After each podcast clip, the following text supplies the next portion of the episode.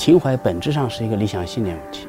那么科学家在我们中国古代也可以叫士，我们讲士之于道，那么一定要有个道。这个道，呃，孟子说过，要养浩然之气，是吧？在魏晋时期，像有名的朱林七贤，叫有自尊、淡泊、洒脱，呃，有这种骨气。那么这说的本质上也是这种，呃，情怀。那么在宋代，张载说过，啊，为往圣继绝学，为民立命嘛。实际上就是科学家一样，我们的科研工作，呃，不光是为了生活，不光是为了养家糊口，还有一种把自己的。科研成果，呃，用于服务人类，呃，用于服务人民大众，呃，为这个人类文明做出贡献，呃，这是一致的。所以这个情怀啊，应该和自己的科研工作结合起来，那么眼界就会更加开阔。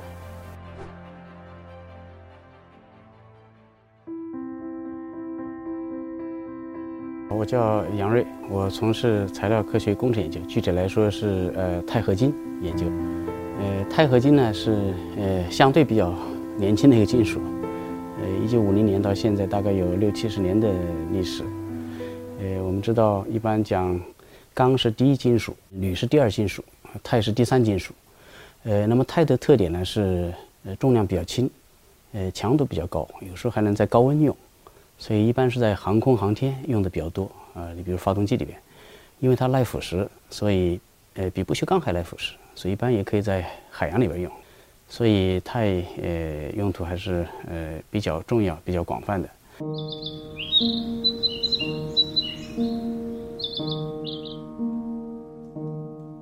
我在博士后，在英国做博士后的时候，那么我独自做了一种典型的一种金属键化合物，就是金，金和铜混在一块儿的一种金属键化合物。我在大学学的是这个发电厂这种这种材料，因为这时候这个这个我小时候下放的时候在农村没有电，呃，所以对这个电呢觉得比较神奇，所以大学学的是，呃，发电厂呃用的材料。我们知道当时火力发电厂像烧煤这种发电厂嘛，它用的这个大量的是高温材料，因为这个发电厂是靠把这个用煤啊把这个水加热成水蒸气，靠这个水蒸气来推动这个发电机。所以这个水蒸气温度比较高啊，这个呃材料啊就比较苛刻，呃长期在高温下用啊，它里边还有压力，那这个板道管道就是个像那高温容器一样的，就搞不好就就会容易出事儿，呃所以我是从这个高温材料慢慢接触到，呃读研究生时候就呃也发现这个航空发动机啊这些动力，呃都是需要用高温材料，所以从这儿，呃因为航空发动机在天上飞嘛，它就不能用钢了，呃用了钛合金，从这儿呃转到做钛合金材料的。一般人类历史基本上是按材料来分的。你比如我们说最老的是石器时代，那么就是在公元前四千六百年到两千三百年。那么在公元前两千三百年到七百年应该是铜器时代，哎，青铜。我们现在看那些鼎啊，是吧？那些东西，周朝的。呃，再往后到一直到公元后四百年是铁器时代，终于有了铁了，铁的强度高一些啊。但是我们看最近，那就然后是中世纪了，是吧？变化不大。我们国我们我们国家是农业社会，变化更不大，是吧？再就到呃一七八六年左右吧，第一次工业革命，呃英国开始的钢铁，钢出来了。那钢跟铁有什么区别呢？钢就是在铁里边加点碳，然后又加了不同的元素，就刚才讲的跟炒菜一样，不断的设新的成分，它的这个强度提高很高，韧性提高，用来造大桥、造铁路。第一次工业革命，第二次工业革命。呃代表性就是电出来了，是吧？你电要要要传导，我们铜和铝它导电性比较好。我刚才说的第二金属铝就出来了。那么钛呢是航空航天的，这个是五零年二次世界大战之后出来的新金属。这就我们为什么这个大规模的民用飞机，大家啊飞行旅行是吧？到欧洲也就十个小时。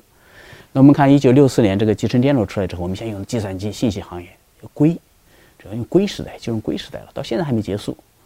所以这个人类从过去的五千年，你完全可以用几种材料来概括这个时代的标志。这个硅到啥时候结束？硅现在快快接近极限了。到下一步什么呢？可能没有一种单一的元素了，可能几种元素混合起来，共同做一个一个时代的基础。可能未来的两三百年，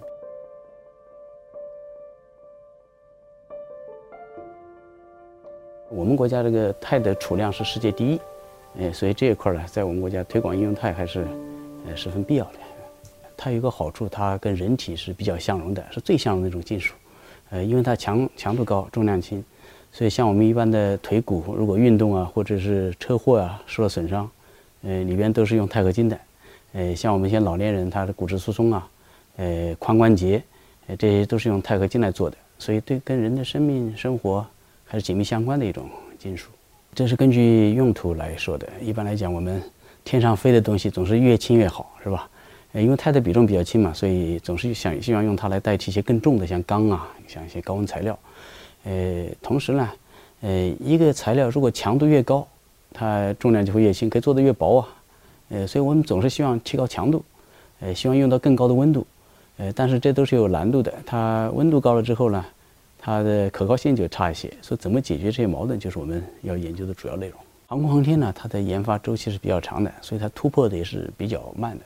但是，一旦有突破，呃，它的效益是比较好的。呃，你比如，呃，钛合金里面，我们现在，呃，希望把它做得更轻。那么有一种叫加一半的铝，一半的钛和一半的铝，就形成一种化合物。呃，咱们中学都学过，呃，离子键是吧？共价键，这就有点带共价键的，呃，钛铝，它的比重啊比钛还轻。像钛的比重大概是四点五，咱们一般的钢的比重大概是八以上，是吧？那么钛铝的比重只有四，所以就更轻。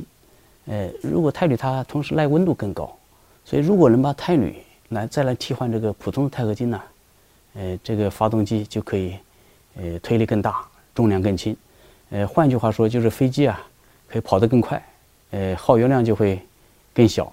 这样我们现在讲排放这些，呃，就会减减减少，它这个对环境的冲击啊就会更少。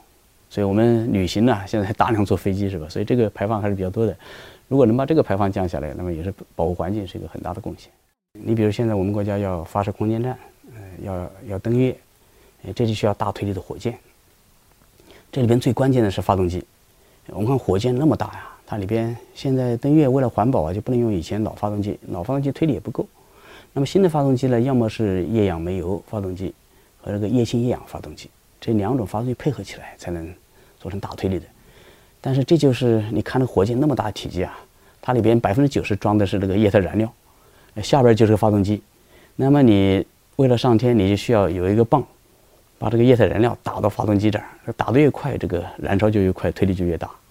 那这个泵的关键是个涡轮，这涡轮材料以前国内做不出来，那么这个后来呃让我们来做，呃让我们来做了，我们还还不知道怎么做，当时。呃，应该说，呃，我们这个根本的一个设备啊，大概是啊两千年左右买的，买回来之后不知道干什么用。当时呢又没有房子装，还又重新盖房子，盖了五年才把设备装上。装上了又没有人，呃，做这个事情。所以我一个学生毕业之后啊，跑到福特汽车厂工作，后来他也听说这个设备装好了，他又跑回来了，跑回来做这个事儿。正好我们就接到这个任务，就让他做这个事情。那么在一年半之内把这个事情做出来了，所以这个是我们觉得是，呃，我们花了很短的时间，也是事先没料到的一个事情。然后在很短时间突破之后呢，呃，是我们国家这个长征五号上天了，呃，二零一六年十一月份上天的，今年可能还有两次发射，所以这个呢是我们呃自己觉得比较自豪的一个呃科研项目，也为国家做出贡献。